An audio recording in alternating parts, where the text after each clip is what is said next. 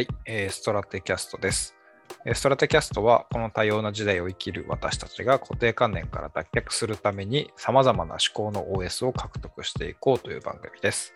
えーそのために私たちが囚われている固定観念の正体を暴き、必要な思考の OS について思いを馳せていきます。で今日は、えーパンチとコバピーです。この2人でお送りしていきます。で、えっ、と、前回はスピノザのエチカというものですね、あの哲学的なものをモチーフにしましたけれども、今日から新しいテーマでちょっと喋るかなと思ってます。で、えー今回はですね、問題は解決しなければいけないというものであるという、この思考の OS をアップデートするテーマを、えー持ってきました。えーっていう感じだね、もうすでに。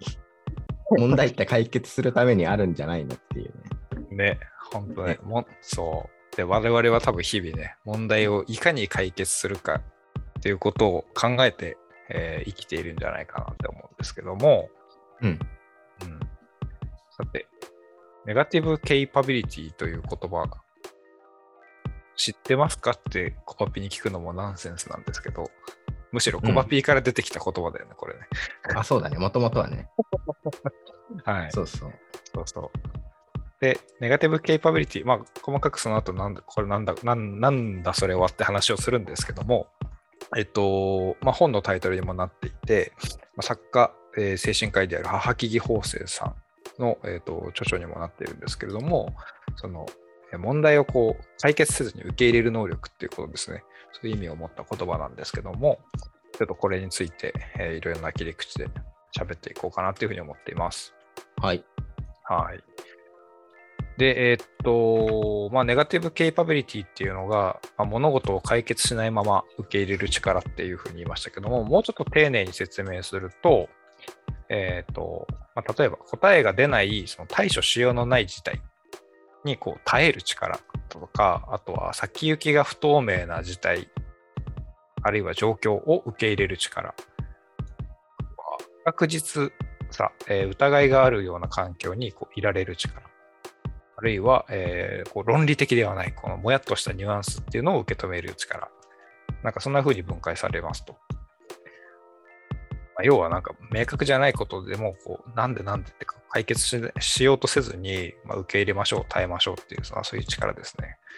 うんあのまあ、対義語としてポジティブケイパビリティっていう言葉があるんですけれども、まあ、基本的にこの現代っていうのはこの思考 OS がそのポジティブケイパビリティよりや問題解決をしましょうみたいなそういった思考 OS が主になっていますと。あの我々ずっとあのちっちゃい時から教育とか受けてますけど基本的に問題を解決しましょうっていう、そういう教育じゃないですか。まあそうですね。あんまり解決できないんですけど、そういう教育を受けましたね。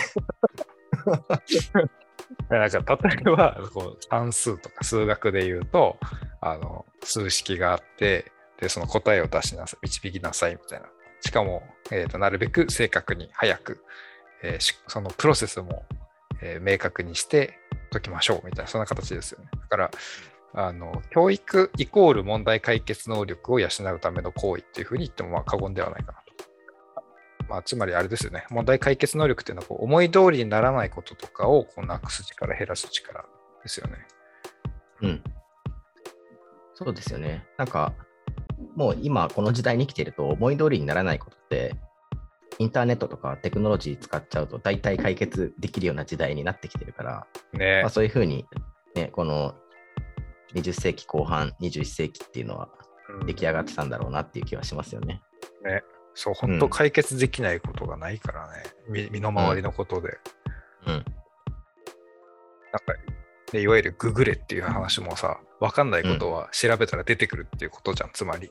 そうだね。ね欲しいものも Amazon 開いたら手に入っちゃうしね。なんならその日に届くからね。ね。本当すごいよな。うん。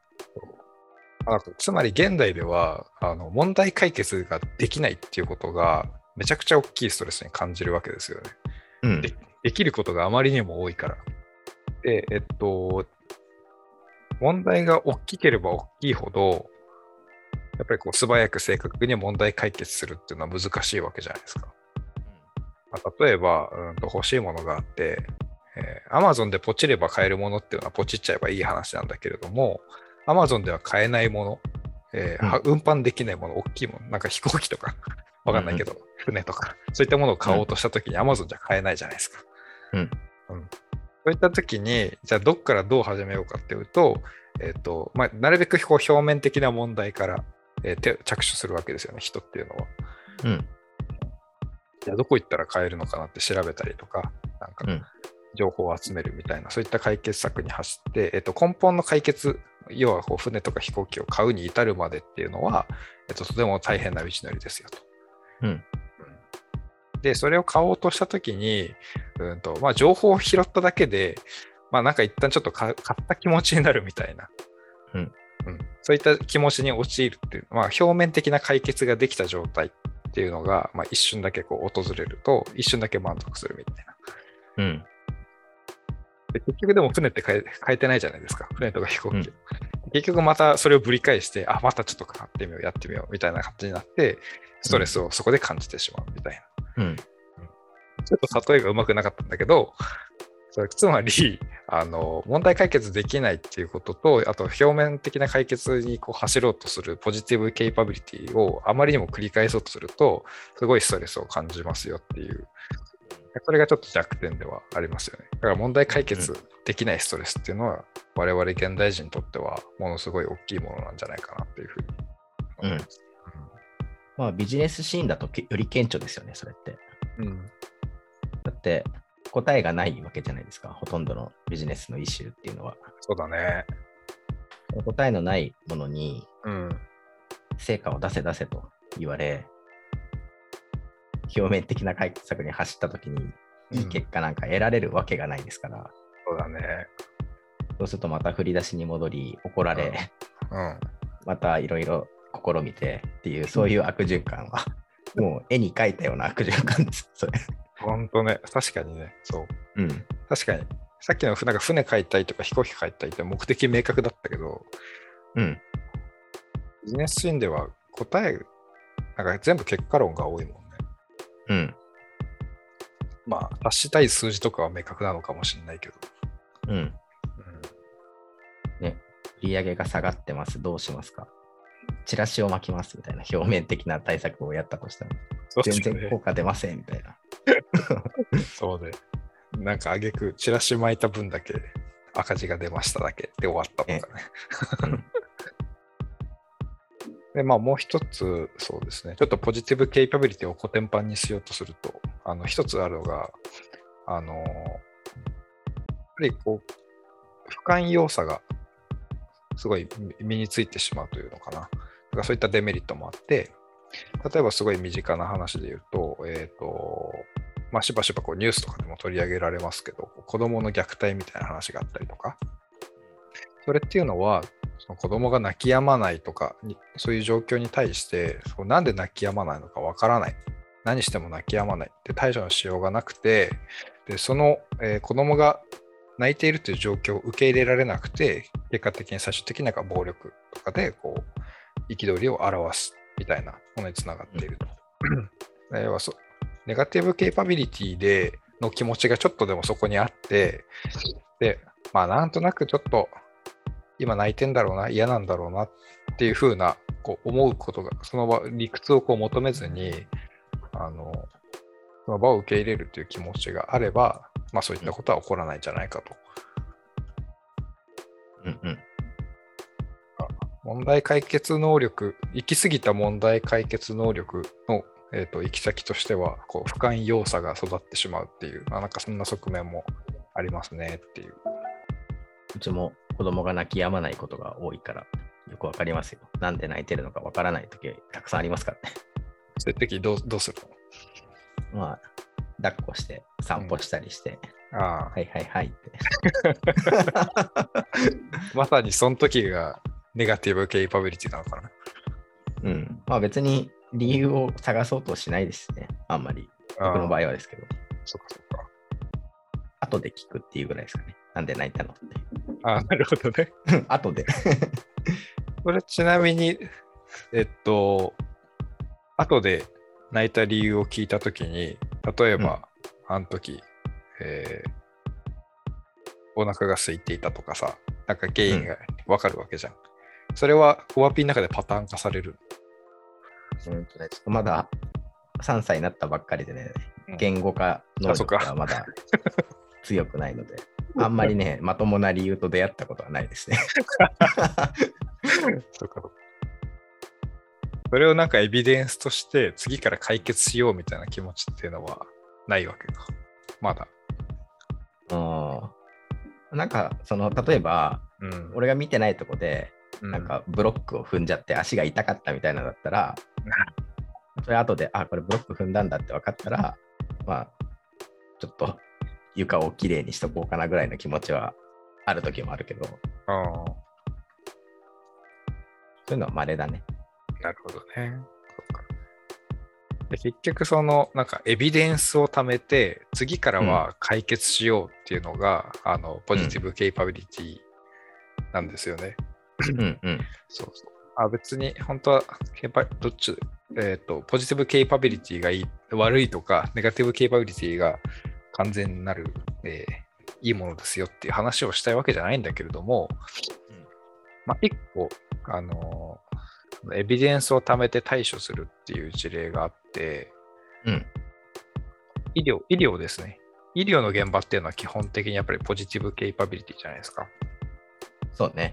うん、患者さんがいて、目の前で起きているその症状みたいなのがあって、でそれっていうのは、えっ、と、まあ、過去蓄積されたエビデンスをもとにこうロジックに当てはめて、あなたはうん風邪ですよとか、あなたはインフルエンザですよ、何々ですよ。だから対策はこうですよ、みたいなものを提供するっていう、そういったことですよね。うん。裁判とかもそうですね。ああ、そうだね。うん。判例を参照して、うん。えーっと、しかるべき対応を取るっていう。うんうんうん。マニュアルとかそういうものっていうのは基本的にポジティブケイパビリティ、ルールとか、そうだね。う、うんん。で成り立っているよね。まあちょっと前回の話、スピノザの話じゃないけど、ちょっと道徳的な思考なのかな。なんか、ん。あらかじめこれが良いとされているっていうなんか決まり事みたいなね。うんうんこうすると良いとか、これはダメとか、うん。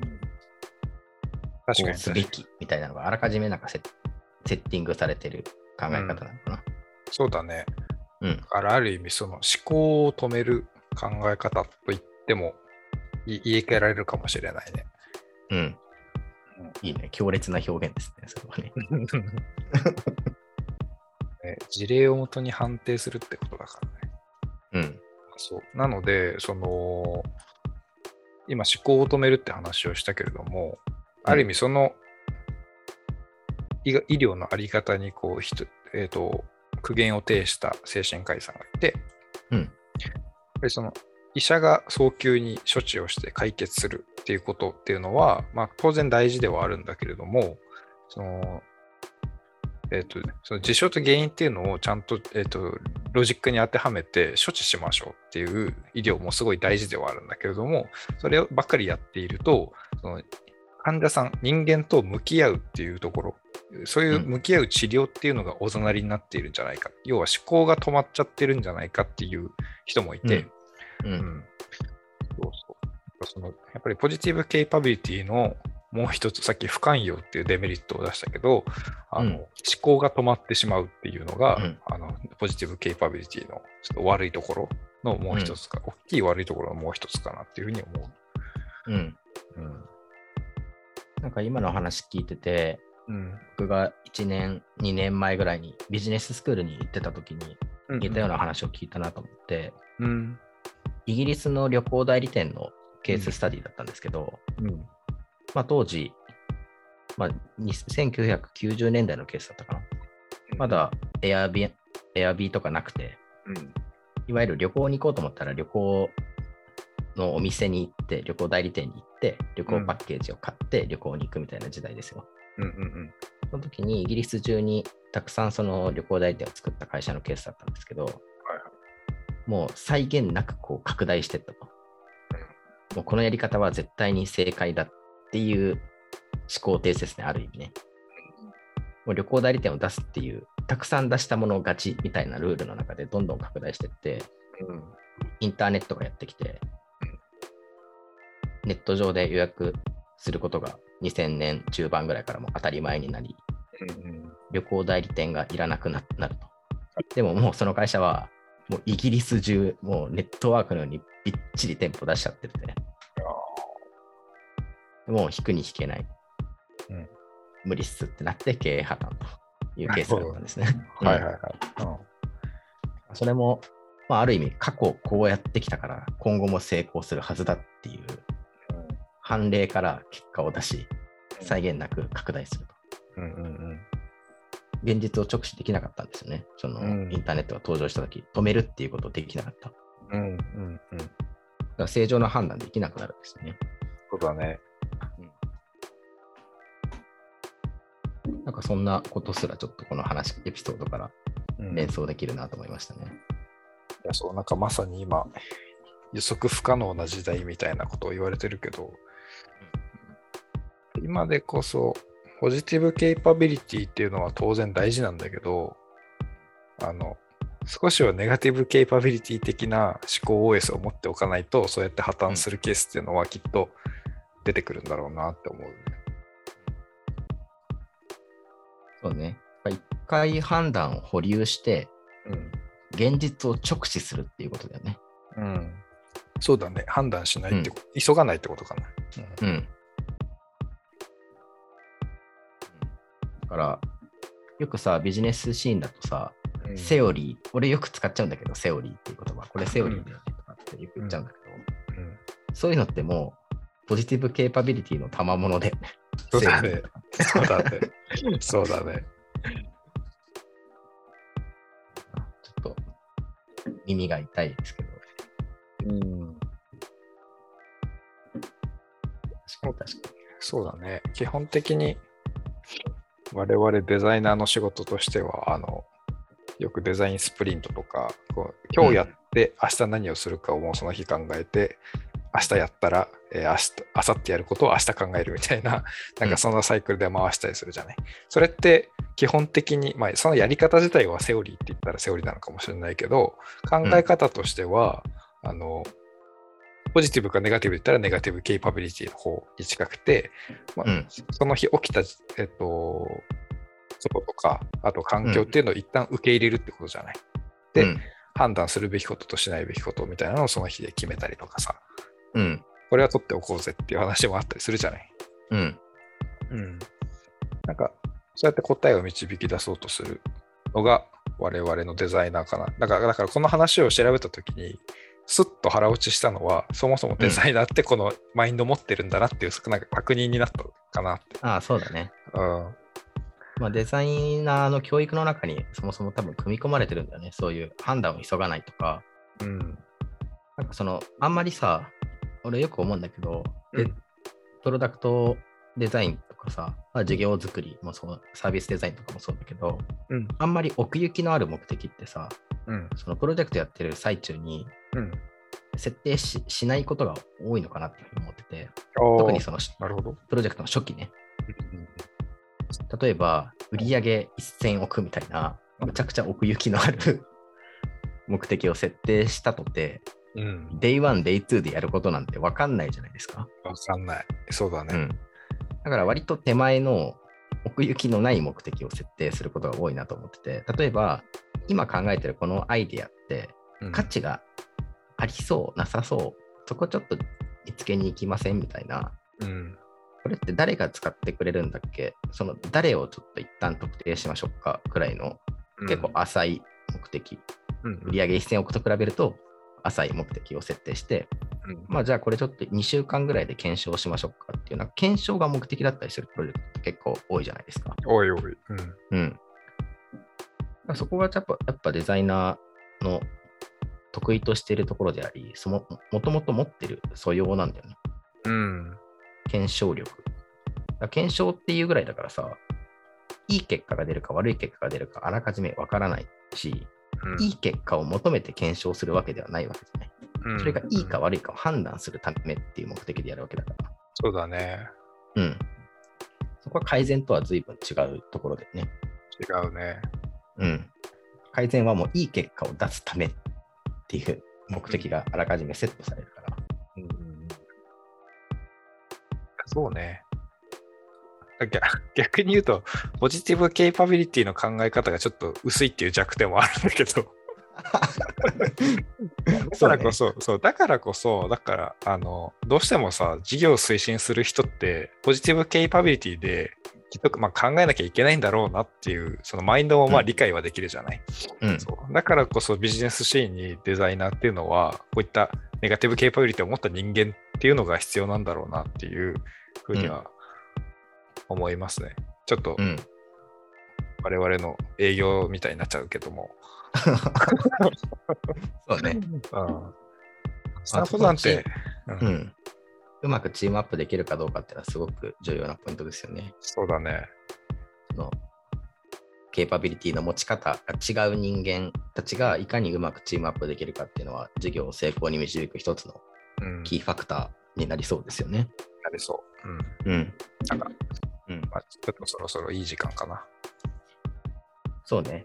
まあちょっとあの全体をさ、あの、まあネガティブケーパビリティ、ポジティブケーパビリティ、それぞれ話を聞いてみたけども、うんなんか特徴が一つあるなと思ったのが、うんその物事にはさ、原因と結果ってあるじゃない？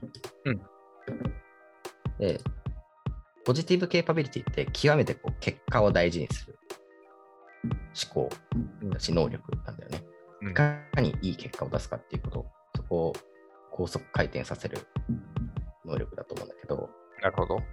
うん、ネガティブケーパビリティは、まあ、どちらかというと原因側、結果と原因でいうと原因側、まあ、いわゆるプロセス側、うん。結果に至るまでのプロセスを、まあ、いかに、なんていうかな、ひ人らしく、豊かに、楽しく過ごすかっていう、まあ、結果はついてくるでしょうぐらいのね、うん。うん。まあ、いい時もあれば悪い時もあるでしょうぐらいの、そうだね。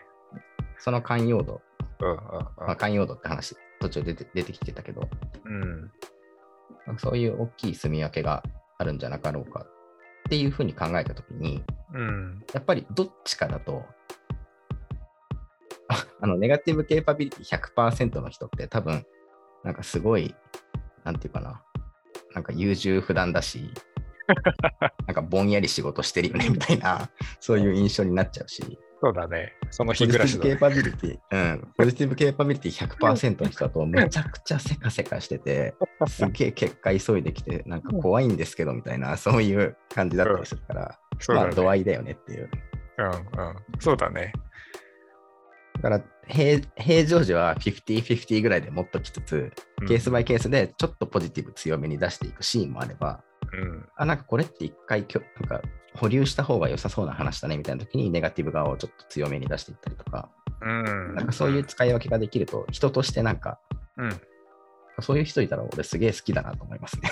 うん。確かにね、判断するところは、毅然と判断し、うん。そうっていうでないところな全体感をちょっとうんイメージしました。確かにね、なんか、僕はずっと個人の話、人にフォーカスして話したけど、あの個人のネガティブ、ポジティブもあれば、組織としてのネガティブ、ポジティブもあるかなって思いますね。確かに。うんうん。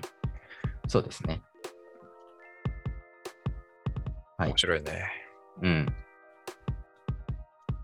はい。もう30分ぐらい経っちゃったか。はい。そうだね。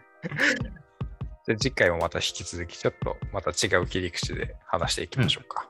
はい。はい。ありがとうございました。はい。ありがとうございます。